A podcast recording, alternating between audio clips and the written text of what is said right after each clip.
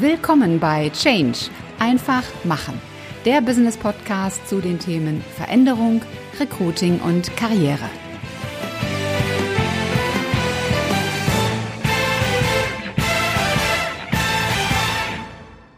Hallo, liebe Podcast-Community und herzlich willkommen zu einer neuen Folge in deinem Business-Podcast Change einfach machen.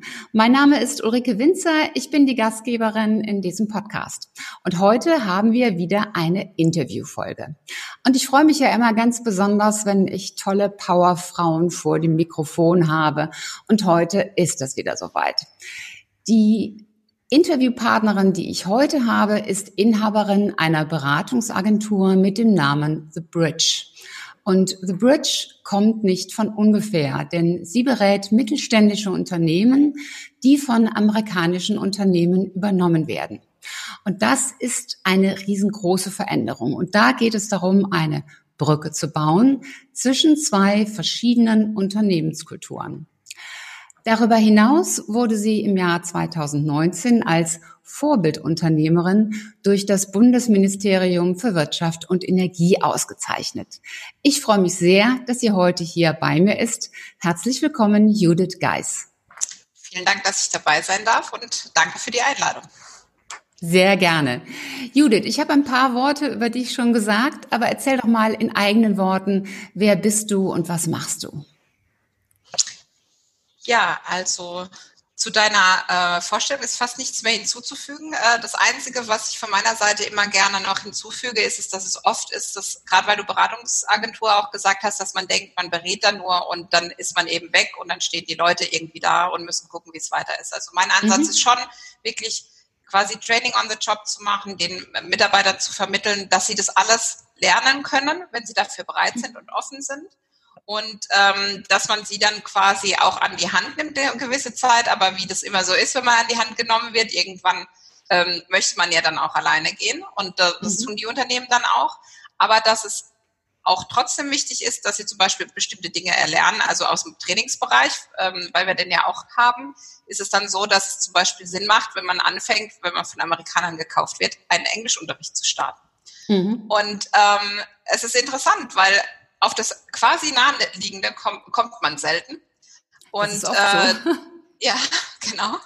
Und äh, dass ich dann wirklich sage, Leute, macht das, das ist sehr wichtig für euch und deshalb diesen Aspekt nicht nur in der Beratung zu sehen, sondern auch wirklich des Trainings und letztendlich für die Mitarbeiter als Quintessenz diese Übernahme auch als Chance zu sehen, weil am Anfang sieht man ja die Veränderung nicht unbedingt immer als Chance. Mhm. Und deshalb ist das das, was, was irgendwie ja, Gefühl so ein bisschen das Mantra ist, wirklich diese Chance zu sehen danach äh, oder auch währenddessen, weil eine Übernahme birgt ganz viele Chancen für jeden, mhm. egal wie ja, die aussehen mag. Da kommen wir gleich mit Sicherheit auch nochmal drauf. Genau. Äh, steigen wir doch mal mit ein paar Zahlen ein. Wie viele deutsche Unternehmen werden denn so pro Jahr von amerikanischen Unternehmen übernommen? Also es ist so, dass ähm, ich glaube, alle drei Tage wird ein deutsches Unternehmen von einem amerikanischen Unternehmen gekauft, also nicht gerade selten. Wow. Wenn man jetzt die großen, also die große Zahl nimmt. Was mhm. man da natürlich sieht, in der Presse hört man oft die Großen, die gekauft werden, was weiß ich vor kurzem jetzt hier in Mannheim, die MVV, die dann von First State übernommen wird oder gekauft wird. Ähm, aber was, was ja mein Steckenpferd ist, sind eher die Hidden Champions, die, was weiß ich, ähm, kleinen Familienunternehmen, die was ganz Tolles produzieren und äh, die dann ins Visier geraten, unter anderem zum Beispiel über eine Nachfolgeregelung. Und über die hört man nicht so viel. Deshalb denkt man immer, oder ich werde immer gefragt, hast du da auch genug Geschäft?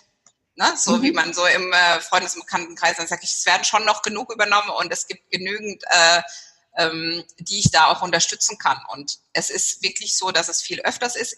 Auch da wieder in der Presse, wir hatten es vorhin im Vorgespräch auch davon, hört man in der letzten Zeit eher von den chinesischen Übernahmen. Das heißt, genau. die amerikanischen Übernahmen sind so ein bisschen ins Hintertreffen geraten in der Presse. Das heißt aber nicht, dass sie nicht passieren. Mhm. Ist Deutschland da so ein bisschen in so einem Ausverkauf? Ich glaube nicht. Äh, was für mich eher klar ist, ist, wir haben einfach dieses Thema der Nachfolgeregelung, dass viele einfach keine Nachfolger finden aus der Familie oder auch vielleicht bestehend aus dem Unternehmen. Und äh, natürlich ist es das Anliegen eines jeden Unternehmers, dass sein Unternehmen auch ohne ihn weiter besteht. Zumindest gehe ich mal mhm. per se davon aus. Und dann muss ich sagen, dann verkaufe ich doch lieber an Amerikaner, Chinesen oder was auch immer. Also gerne auch gut ausgewählt natürlich. Aber äh, ich ähm, erhalte mein Unternehmen und damit auch die Arbeitsplätze meiner Mitarbeiter. Mhm. Gibt es bei diesen Einkaufstouren, ich nenne das jetzt mal so ein bisschen so, gibt es mhm. da spezielle Lieblingsbranchen, die gerne gekauft werden? Also ich würde schon sagen, dass sie ähm, zumindest mit meinem Blickfeld sehr oft äh, im Automobilzulieferbereich sind. Also diese kleinen Teile, die man unbedingt braucht, mhm. äh, damit das Auto so fährt, äh, wie man das gerne hätte, ob das manchmal kleine Schläuche sind oder was auch immer. Also wirklich äh, klassische Nischenprodukte, die du und ich, wir kennen die gar nicht, aber das Auto ja. würde ohne das nicht fahren. Ähm, von dem her würde ich da schon sehen. Das andere Thema, was wir hatten, ist, viele Bereiche können ja zum Teil gar nicht mehr übernommen werden, weil sie sowieso amerikanisch geprägt sind. Wir hatten eben ja mhm. über die IT gesprochen. Ähm, das heißt da dann weniger, aber auch da kann es ja trotzdem Zusammenschlüsse von äh, amerikanisch zu amerikanisch geben.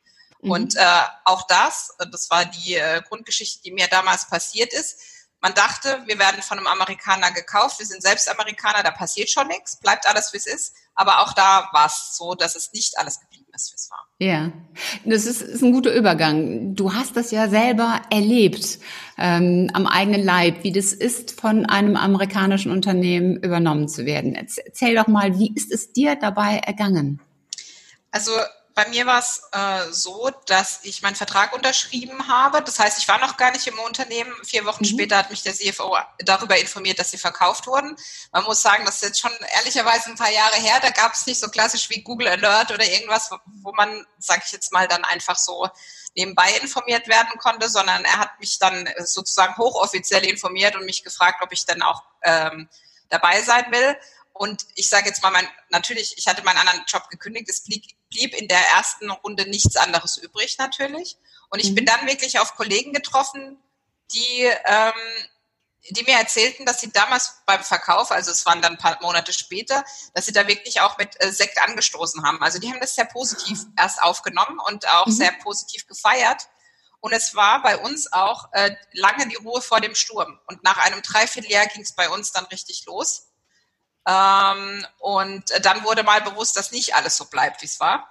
Äh, und das hat mich halt massiv eigentlich geprägt, ähm, weil ähm, was mich da so überrascht hat, war wirklich ein Dreivierteljahr gar nichts, dann alles auf einmal hätte das nicht anders gehen können. Und das mhm. ist eigentlich auch das, was ich meinen Kunden heute weitergebe. Selbst wenn erstmal nichts passiert, es, ähm, es hindert dich keiner daran, mit den neuen Kollegen Kontakt aufzunehmen und mit denen zu besprechen, was mhm. da jetzt auf einen zukommt. Was, was sind denn so die, die größten Fehler, die, die gerade vom Management in, so einer Situation gemacht werden? Also hauptsächlich bei den äh, Führungskräften ist es oft so, dass, äh, dass sie den Bezug, sag ich mal, zu ihrem Team ein bisschen verlieren. Also sie sind plötzlich viel in Videokonferenzen, äh, plötzlich ist die Tür, die immer offen war, ist plötzlich mhm. zu. Die Mitarbeiter haben keinen wirklichen Zugriff. Die Mitarbeiter fragen sich dann aber auch zu Recht, was passiert denn da, wenn plötzlich die Tür dazu ist? Normalerweise gab es das ja nicht. Ähm, was wird da über unseren Kopf hinweg? Also alles dieses, was, was dann letztendlich ein Unternehmen sehr viel Geld kostet, nämlich die Gerüchteküche. Mhm. Die treibt dann ihr Unwesen, sag ich jetzt mal, und jeder will was Neues ähm, äh, wissen.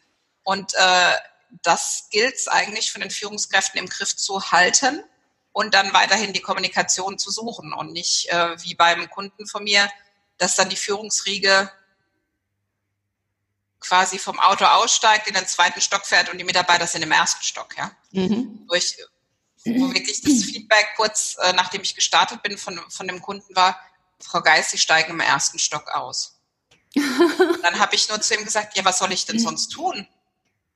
Also ich konnte, ich konnte das gar nicht verstehen, dass es für ihn so besonders ist, weil für mich war klar, die Mitarbeiter, um die es geht, die sind im ersten Stock. Ich habe zwar mhm. mein Büro oben, aber deshalb steige ich doch trotzdem erst im ersten Stock aus. Mhm.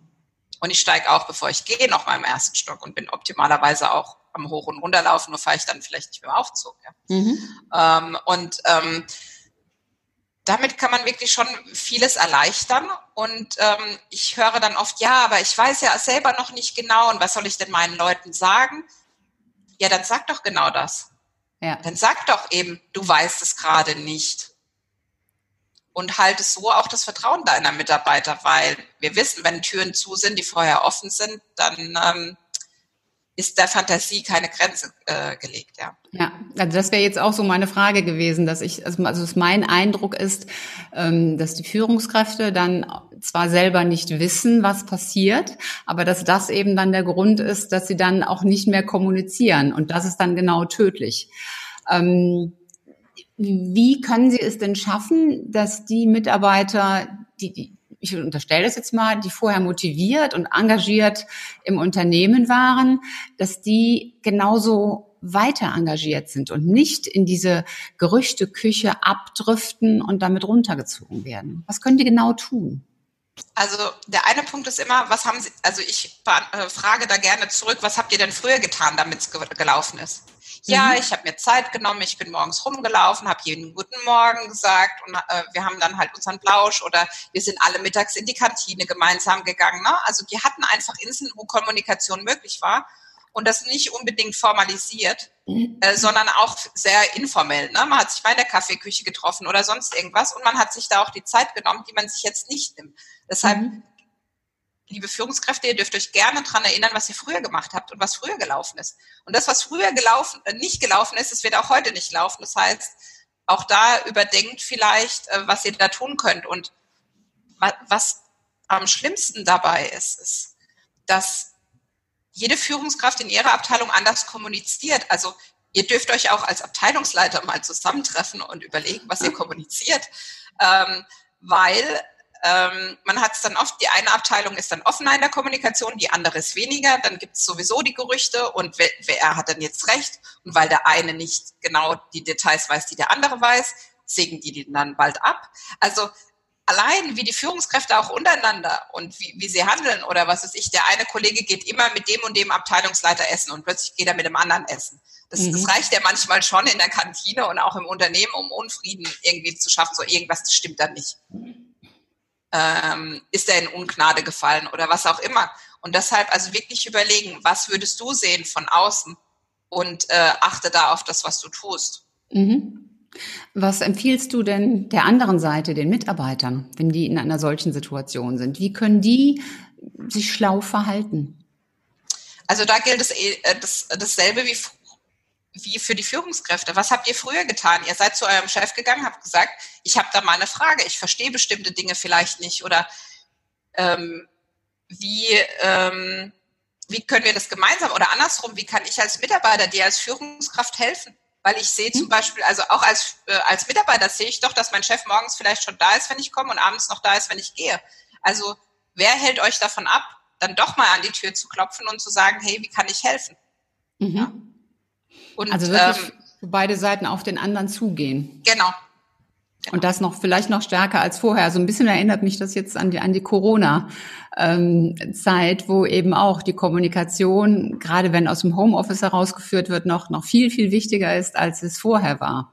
Ja, also was, was wir jetzt im Freundeskreis gerade letzte Woche für ein Gerücht aufkam äh, bei, bei einem auch mittelständischen Unternehmen, die hatten für eine Betriebsversammlung eingeladen. Mhm. Und dann gab es die Gerüchte, man wird jetzt Kurzarbeit arbeiten. Drei okay. Tage lang. Und dann habe ich gesagt, wo kamen die denn her? Also man, es interessiert einen ja von außen und man kennt dann vielleicht mhm. auch das Unternehmen. Und dann hat er gesagt, ja, irgendwie war das da. Und was war das End vom Lied? Bei der Betriebsversammlung wurde verkündet, dass jeder einen Bonus von 150 Euro bekommt.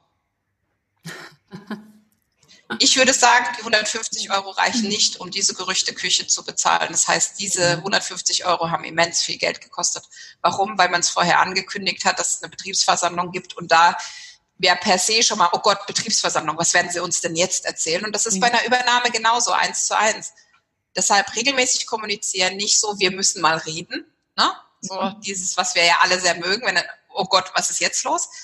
Ähm, die Kommunikation als Normales zu lassen und auch als regelmäßig zu lassen. Und dann kommt es auch nicht so, ähm, ja, so spontan, dass man dann denkt, oh Gott, oh Gott, jetzt haben sie bestimmt was Großes zu verkünden.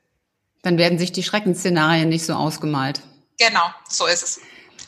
Wobei das nicht heißt, dass es diese Szenarien nicht gibt. Ja? Also mhm. mein Beispiel nochmal zurück. Ich habe damals auf einer Betriebsversammlung äh, erfahren, ähm, dass ich meinen Job verlieren werde. Mhm weil ähm, dort natürlich erklärt wurde, dass jetzt Leute abgebaut werden und dann hat man sich auf Funktionen und meine Funktion gab es nur einmal in Deutschland. Das wusste aber derjenige, der das gemacht hat, einfach nicht. Und ich mhm. stand so da und habe gedacht, oh, jetzt muss ich mir was überlegen. Also auch da, sich daraus dann zu sagen, okay, jetzt muss ich was überlegen und nicht sozusagen sich zurückzuziehen.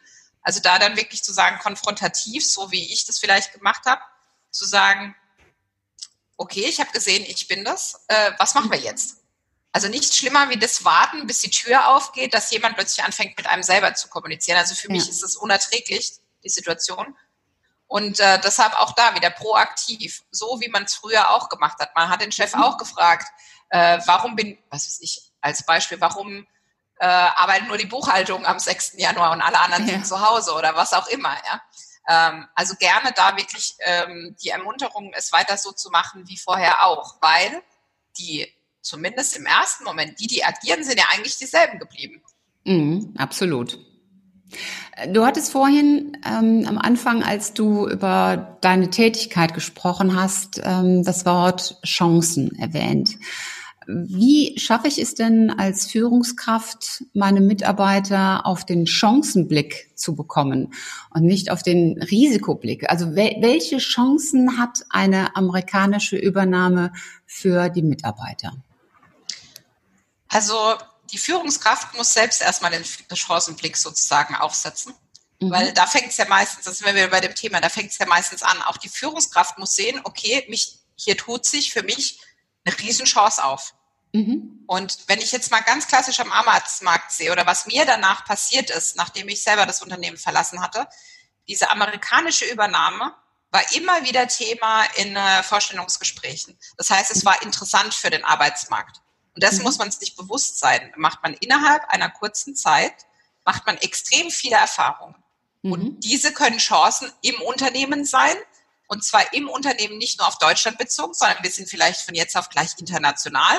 Das heißt, ich kann auch ähm, international erfolgreich werden mhm. oder auf Europaebene, gerade also wenn man in einem Unternehmen ist, das anfängt, in Europa sesshaft zu werden oder in Deutschland auch einzukaufen. Das ist die ideale Chance. Warum nicht ähm, der europäische Head of IT werden, anstatt nur der von der Firma?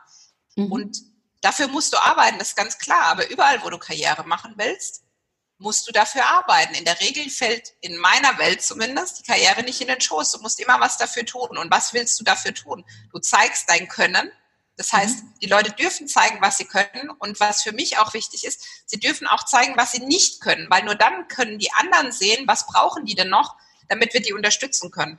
Und mhm. es macht halt neben all dem nicht immer nur der Karriere, der von morgens bis abends arbeitet, sondern auch der für sich letztendlich auch Werbung macht. Mhm. Der dann halt sagt, ähm, das haben wir jetzt gemeinsam entwickelt, ist oft, wir haben das gemeinsam entwickelt. Aber man könnte ja auch sagen, okay, ich hatte da äh, eine Idee und gemeinsam mit dem Team. Dann habe ich einmal das, okay, es kam von mir, aber mhm. ohne das Team alleine bin ich, äh, bin ich da nicht hingekommen. Das ist auch nochmal mhm. wichtig, diesen Teamgedanken auch weiter zu haben. Nichts schlimmer wie Teams, die sich gegenseitig dann auch zerfleischen. Und mhm. deshalb auch, die Chance ist für jeden da. Sie sieht nur vielleicht unterschiedlich aus. Mhm. Was würdest du einem Mitarbeiter sagen? Welche konkreten Chancen, Perspektiven bieten sich ähm, durch eine amerikanische Fusion beziehungsweise Übernahme? Also für mich war es damals als Mitarbeiter einfach dieses, wie man so schön sagt, Aufpolieren des Lebenslau Lebenslaufs. Ja, also ich ah, konnte okay. im Rahmen dieser Übernahme so viele Sachen machen, die ich sonst nie hätte machen können. Schon gar mhm. nicht in dieser Kürze der Zeit. Und das ist natürlich auch für jeden Mitarbeiter eine Chance. Auch ist es so, wenn ich ein Mitarbeiter bin und merke, mein, mein Chef ist 30 Jahre beispielsweise im Unternehmen, Englisch ist nicht sein Thema, ähm, dann wird da vielleicht auch eine Stelle frei. Und dafür darf ich mich oder kann ich mich dann auch bewerben. Das heißt, ich habe auch die Aufstiegschancen im Unternehmen. Und mhm. auch da wirklich Mitarbeiter, die Präsenz zeigen, auch so, sozusagen über den Teich hinüber, ähm, werden belohnt in der Regel. Mhm. Das heißt, da auch die Möglichkeit, mal in die USA zu fliegen, zu gucken, wie wird dort gearbeitet. Da gibt es vielleicht Rollen, die es bei uns in Deutschland noch gar nicht gibt, ähm, genau. ähm, wo man dann auch die Perspektive des Sidesteps hat, vielleicht in einen ganz anderen Bereich hineinzugehen. Ähm, was, was sind denn aus deiner Sicht so die größten Unterschiede zwischen deutschen und amerikanischen Unternehmen? Also was ich an den Amerikanern sehr mag, ist der Pragmatismus. Also ich probiere halt mal was aus und wenn es nicht funktioniert hat, ähm, dann mache ich halt was Neues. Ähm, das andere ist natürlich die Fehlerkultur. Das heißt, wenn ich dann feststelle, äh, ich, ähm, ich war auf dem Holzweg, dann kann ich auch ohne ein Gesicht zu verlieren äh, wieder zurückgehen und sagen, okay, dann machen wir es halt jetzt doch anders. Aber mhm. das zeigt schon mal auf, wo, der Konf wo das Konfliktpotenzial, äh, nicht Personalpotenzial ist, mit den Absolut. Deutschen, die dann am liebsten 150 Prozent abliefern wollen und der Amerikaner dann denkt, was dauert denn da so lange? Oder mhm. die Deutschen, die dann sagen, wir dürfen ja keinen Fehler machen und dabei aber vergessen auch die Kommunikation in dem Fall wiederum mit den amerikanischen Kollegen zu halten und die werden, fangen dann an, nervös zu werden. Also in der Zusammenarbeit ganz wichtig, achtet auf euren Gegenüber. Ihr dürft ihn nicht nervös werden lassen, aber das ist auch im normalen Leben so. Weil mhm. wenn der nervös wird, dann wird er was machen, er wird anfangen zu kontrollieren. Und mhm. ähm, die Kontrolle kann dann mal so aussehen wie bei uns damals, ähm, dass plötzlich der Amerikaner am nächsten Morgen vor der Tür steht. Also der, der weit weg war, steht plötzlich da und bleibt auch eine Zeit lang und guckt mhm. sich mal alles genau an. Ja, und deshalb auch da diese Kommunikation auch mit den amerikanischen Kollegen, nicht nur immer, wenn was los ist, sondern einfach auch eine gewisse Routine aufzubauen. Mhm. Ich glaube, dieses Thema Fehlerkultur und äh, einfach auch schneller werden und einfach mal probieren, äh, das ist ja generell ein wichtiges Thema. Einfach auch damit mit Deutschland wettbewerbsfähig bleibt in der Welt. Da sind wir, erlebe ich immer wieder, einfach zu langsam. Ähm, du hast ja auch am Anfang gesagt, dass du die Unternehmen nicht nur konzeptionell strategisch berätst, sondern vor allen Dingen auch bei der operativen Umsetzung und sie dann an die Hand nimmst. Wie schaffst du es denn, dass die Menschen, die vorher eher 100 Prozent, 120 Prozent vom Kopf her eingestielt sind und ähm, Fehler möglichst vermeiden wollen, dass die offener werden und auch gelassener im Umgang mit Fehlern und mit der amerikanischen Kultur. Wie gelingt dir das? Äh, da sprichst du wirklich eines der schwierigsten Punkte bei dem Ganzen an. Ähm, ich nehme jetzt mal ein Beispiel, was man vielleicht jetzt in dem Zusammenhang erstmal nicht sehen würde. Also wir haben ja heute Freitag, das heißt, äh, eines der Dinge wäre ja jetzt heute klassisch beim amerikanischen Unternehmen einen Casual Friday zu haben. Mhm. Das heißt, äh, wirklich an solchen Dingen einfach auch mal mit den Mitarbeitern ausprobieren, dass so dieses auch mal mit Jeans und T-Shirt äh, auf die Arbeit zu gehen und so weiter, vielleicht dann nicht immer nur korrekt im Anzug, ist schon mal ein erster Schritt, alles nicht mehr so 100% perfekt machen zu wollen. Mhm. Und äh, das andere ist natürlich, ähm, da, da die äh, Mitarbeiter ja auch nicht wissen, wie sind denn die Anforderungen jetzt aus USA, ähm, also das ist, dass, dass man ihnen das wirklich bewusst macht und sagt, das muss jetzt nicht 100% perfekt sein. Äh, wir können da nochmal nachbessern, aber wir müssen jetzt etwas liefern, damit die sich einen ersten Eindruck machen können und damit wir, und das ist viel wichtiger, dass wir nicht bis heute Abend spät da sitzen und morgen erfahren, dass wir in die falsche Richtung gegangen sind. Also mhm. es ist auf beiden Seiten ja auch ein Herantasten und ähm, in, ähm, in dem Punkt dann auch zu sagen, die Sachen, wie ihr das sonst gemacht habt, sind deshalb nicht falsch. Also es ist ganz oft so, haben wir denn jetzt was falsch gemacht oder was stimmt denn mit den Sachen, die wir früher gemacht haben, nicht? Damit stimmt alles. Es ist mhm. einfach so, dass die Anforderungen sich verändert haben. Mhm. Und deshalb müssen wir Anpassungen machen. Und ähm, gerade beim Kunden ähm, äh, den habe ich letztes Jahr nach wirklich fünf oder sechs Jahren getroffen, nach, nach deren Übernahme. Für die war das alles normal. Die haben mit dem Kunden, mit dem ich dort, dort war, die haben das so, so erzählt, als wäre das alles nichts. Ne? Ja, mhm. und dann ist es halt so und so und das hat sich halt ein bisschen verändert, aber das passt schon. Also da auch wieder im Rückblick war irgendwie alles nicht so schlimm. Und mhm. der Kunde, der dabei war, der mittendrin steckte, äh, schaute dann nur mit großen Augen und ähm, ich habe angefangen, in mich hineinzulächeln, weil natürlich die, die, die Kollegen von damals in genau der Situation waren, in dem die neuen Kollegen waren.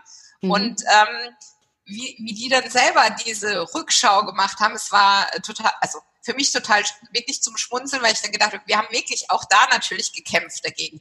Ja, das mhm. muss aber perfekt sein und DIN, was weiß ich was und keine Ahnung. Natürlich die Qualität, keine Frage, der Produkt und so weiter muss alles bleiben. Die Frage ist aber auch immer, wie ich zu der Qualität komme. Mhm und wie zum Beispiel im, wenn ich jetzt, äh, äh, wenn ich jetzt äh, internes Kontrollsystem als Beispiel nehme, ähm, vielleicht muss ich nur ein bisschen justieren und dann passt es für die anderen auch, aber ich muss offen dafür sein, weil nichts Schlimmeres, wie wenn man dann mauert und dann damit den anderen auch signalisiert, nee, auf euch lassen wir uns nicht ein. Wir haben das schon vor euch gemacht und das, das machen wir auch weiterhin. Ja, ich glaube, das ist auch ganz wichtig, was du gerade eben gesagt hast, dieses äh, Gefühl auch zu vermitteln, das, was ihr bisher gemacht habt, das war gut, das war auch alles richtig. Nur jetzt ist die Welt, die hat sich einfach verändert. Und äh, deswegen ist es wichtig, dass ihr euch jetzt auch verändert, dass es eben keine Kritik am, am alten Verhalten war, sondern ähm, dass es jetzt schlau ist, sich in eine andere Richtung zu entwickeln.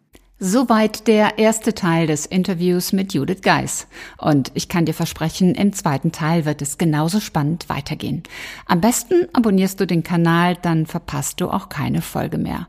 Und ich freue mich natürlich megamäßig, wenn du auch in der nächsten Episode wieder mit dabei bist. Das war's für heute. Ich hoffe, dass dir die Folge gefallen hat und dass du richtig tolle Impulse für dich mitnehmen konntest. Am besten sind immer drei ganz konkrete Dinge, die du sofort umsetzt und die dich weiterbringen. Und wenn du drei Menschen kennst, die von diesen Impulsen ebenfalls profitieren, dann teil doch einfach die Folge mit ihnen. Hat dir diese Episode gefallen? Hinterlass mir gerne eine 5-Sterne-Bewertung und eine Rezension bei iTunes. Und am besten abonniere auch gleich den Kanal, damit du keine Folge mehr versäumst. Wenn du Fragen hast oder Ideen, Anregungen, Verbesserungsvorschläge oder Themenwünsche, dann schick mir gerne eine Nachricht. Alle Kontaktdaten zu mir findest du in den Show Notes. Und ich hoffe natürlich, dass du auch beim nächsten Mal wieder mit dabei bist. Bis dahin, sei großartig, mach einfach Change. Deine Ulrike Winzer.